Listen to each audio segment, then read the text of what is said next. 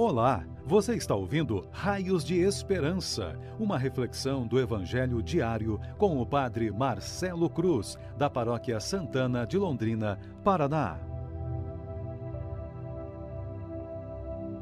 Caríssimos irmãos e irmãs, hoje, quarta-feira, vamos ouvir e refletir sobre o Evangelho de Mateus, capítulo 20, versículos de 17 a 28.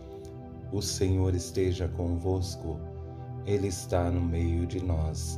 Proclamação do Evangelho de Jesus Cristo segundo Mateus. Glória a vós, Senhor.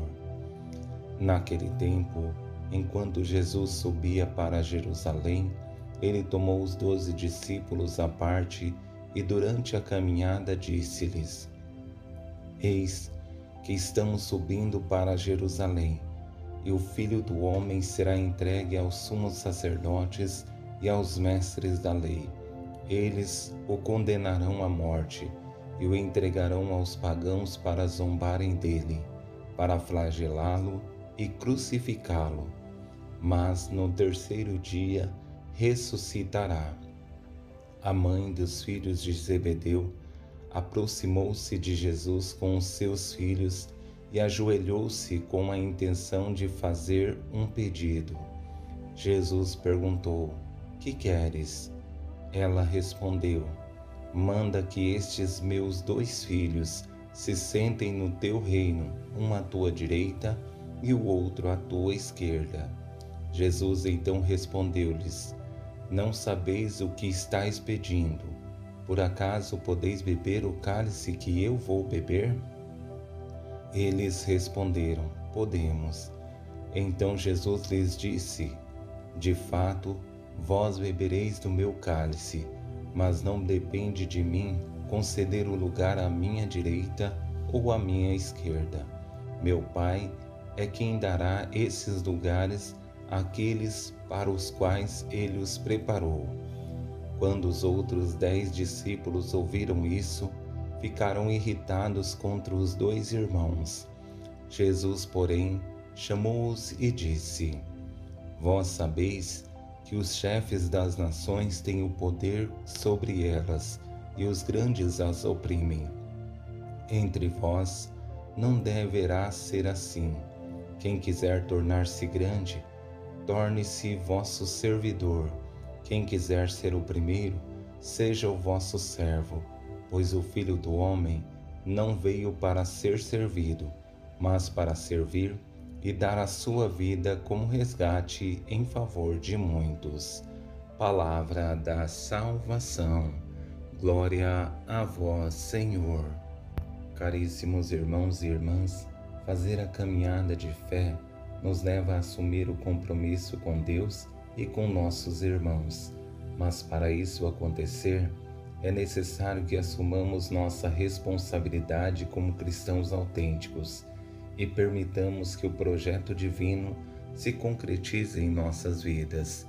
Para isso acontecer, é necessário perseverança na fé, uma vida de oração e docilidade à graça de Deus.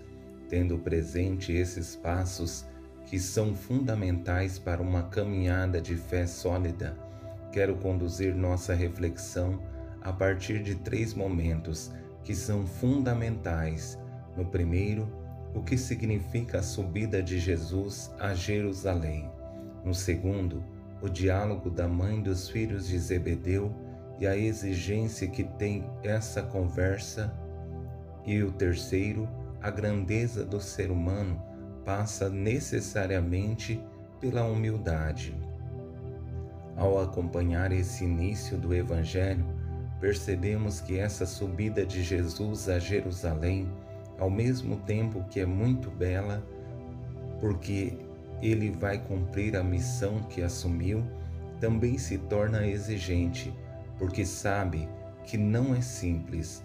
Por isso, em sua fala aos discípulos, relata que o sofrimento que enfrentará será exigente principalmente em virtude da rejeição, que é a dor maior que Jesus enfrentará.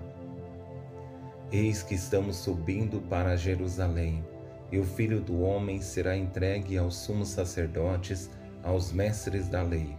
Eles o condenarão à morte e o entregarão aos pagãos para zombarem dele, para flagelá-lo e crucificá-lo. Mas no terceiro dia ressuscitará. O gesto dessa entrega de Jesus só tem sentido por dois motivos. Primeiro, que essa entrega não é vazia. Ela tem como pano de fundo o amor divino pela humanidade e o meio que Deus usa para nos resgatar. O segundo é que ele ressuscitará. Essa é a maior motivação para que nós também tenhamos a coragem de dar a vida por amor a Cristo, principalmente porque sabemos que nossa vida é passageira e Ele nos garantiu a vida eterna. E essa vida conquistaremos se nessa vida passageira colocarmos a nossa esperança e confiança nele. Nesse segundo momento, acompanhamos no diálogo entre a mãe dos filhos de Zebedeu e Jesus o olhar místico dessa mulher, que entende que a, essa vida é passageira e, querendo o melhor para seus filhos, tem a ousadia de pedir para que eles estejam um ao lado direito e o outro ao lado esquerdo de Jesus na eternidade. A mãe dos filhos de Zebedeu aproximou-se de Jesus com seus filhos e ajoelhou-se com a intenção de fazer um pedido.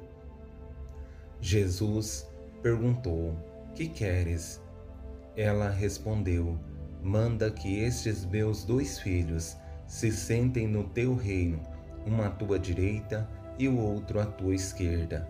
Jesus então respondeu-lhes: Não sabeis o que estáis pedindo. Por acaso podeis beber o cálice que eu vou beber? Eles responderam: Podemos. Somente uma pessoa com um olhar místico consegue dar esse passo. É nítido que essa mulher entendeu que, assim como Jesus ressuscitaria, quis os seus filhos no melhor lugar que é ao seu lado.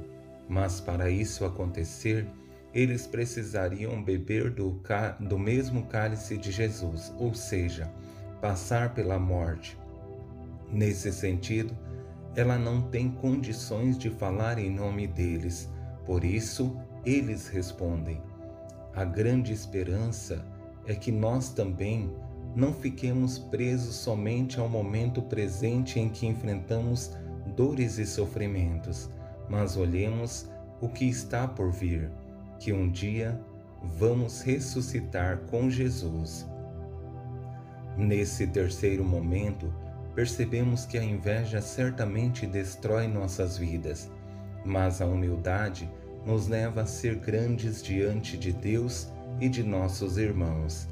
Foi exatamente o que aconteceu com os outros dez discípulos, que sentiram inveja dos irmãos, porque tinham a mesma vontade mas não tinham uma mãe corajosa que fizesse o pedido em nome deles, e muito menos eles se encorajaram para pedir. Por isso, não tiveram controle dos seus sentimentos. Quando os outros dez discípulos ouviram isso, ficaram irritados contra os dois irmãos. Jesus, porém, chamou-os e disse: Vós sabeis que os chefes das nações têm o poder sobre elas e os grandes as oprimem. Entre vós não deverá ser assim. Quem quiser tornar-se grande, torne-se vosso servidor. Quem quiser ser o primeiro, seja o vosso servo. Pois o Filho do Homem não veio para ser servido, mas para servir e dar a sua vida como resgate em favor de muitos.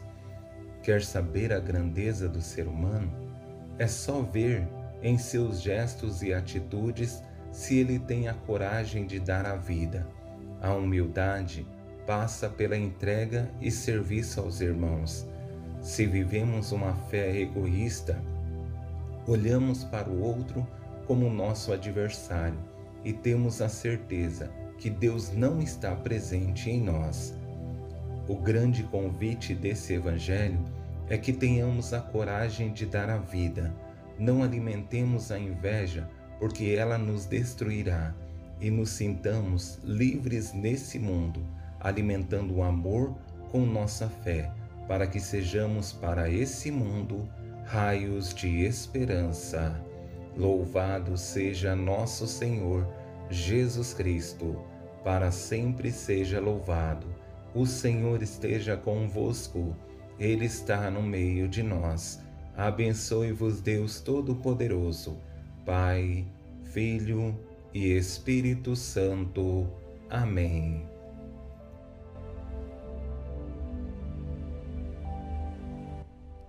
Você ouviu o Raios de Esperança, uma reflexão do Evangelho diário com o Padre Marcelo Cruz, da Paróquia Santana de Londrina, Paraná. Se esta mensagem lhe fez bem hoje, compartilhe com seus amigos.